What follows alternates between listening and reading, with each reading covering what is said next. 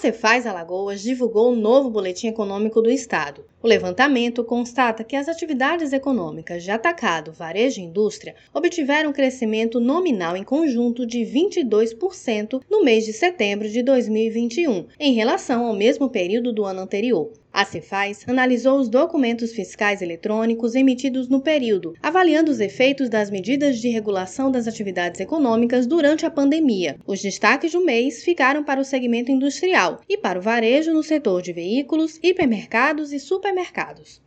O setor atacadista teve aumento de 14% no seu total, com ênfase positiva nos segmentos de produtos químicos, combustíveis e alimentos.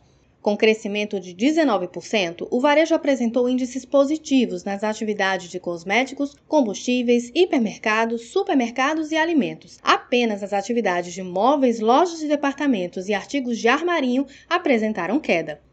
Já o segmento industrial teve crescimento de 35% e o destaque nesse setor vai para a fabricação de cloro, petróleo e gás, produtos químicos e açúcar. Os dados completos estão disponíveis no site da Fazenda em cefaz.al.gov.br. Eu sou Ana Cláudia Almeida e esta é mais uma edição do podcast Panorama Cefaz Alagoas, em sintonia com a gestão fiscal.